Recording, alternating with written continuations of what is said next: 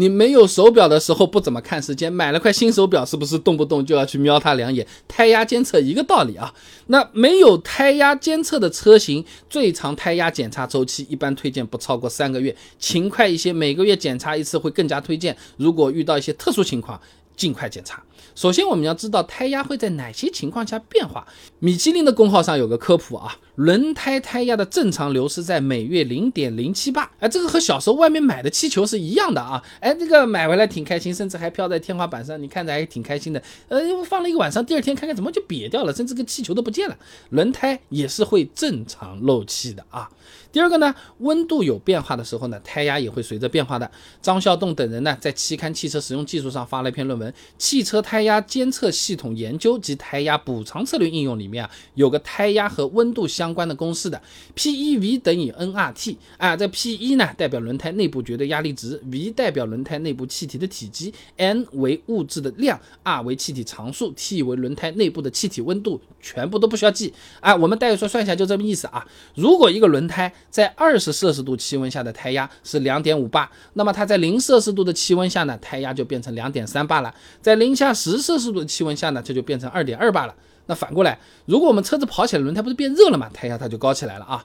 燕山大学肖元硕士论文《多工况下二幺五七零二十五轮胎温度与压力特性的研究》上面有个测试啊，环境温度十五摄氏度，轮胎以六十公里每小时的速度工作，温度会上升三十五摄氏度左右。那前面这么一算，胎压差不多会加上个零点三八。如果你跑一百二十公里每小时，温度和胎压一般再高一点啊。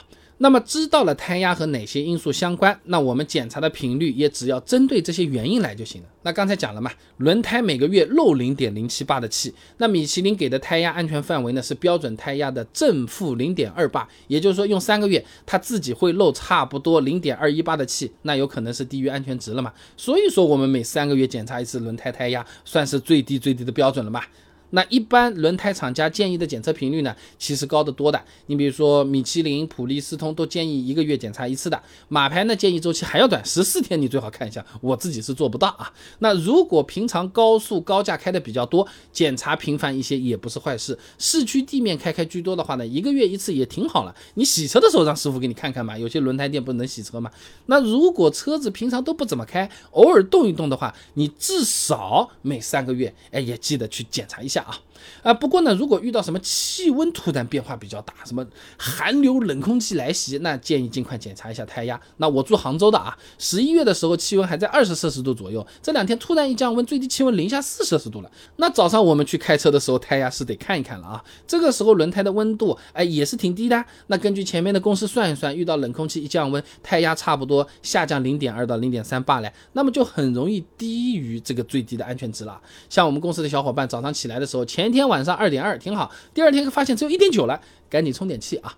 那不管是三个月检查一次，还是一个礼拜检查一次，虽然都是可以避免胎压慢慢变低，但毕竟不是实时显示的了。那比如说我们开车的时候，咣过了一个坑，是吧？或者轮胎被这个石子啊、钉子啊啪的戳了一下，或者压过去了，开着开着漏气了，那没有办法及时发现啊。所以如果我们没有实时胎压监测的这种车子，我还是建议啊，哎，有条件的你就装一个吧，啊，每次上车瞄一眼就行了。你倒车雷达愿意装，你为什么胎压监测不愿意装呢？那具体装哪种呢？我以前有拍过实测视频的啊，外置的那种呢是装在气门嘴帽上面的，价格相对也比较实惠，网上一般两三百块钱的就不错了，安装挺方便，自己拧一下搞定。缺点呢是长期风吹日晒不一定耐用，而且人家觉得，哎，你这个东西不错，他把你炫走拿走了，他是能拿走的啊。那内置的胎压监测呢，价格贵一点。啊，网上一般是三百到五百，安装要去店里面呢，把这个轮胎和轮毂呢分开来装好了，还要做一次动平衡，优势呢是更准确，哎，也比外置耐用不少，而且人家偷不走啊。不过呢，这些我家里都还没卖啊。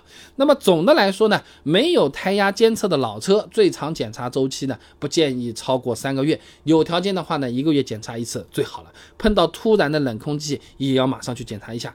想要更加的安全和方便，也可以考虑直接加装一个胎压监测，价格也不会太贵。你想嘛，一箱油钱啊。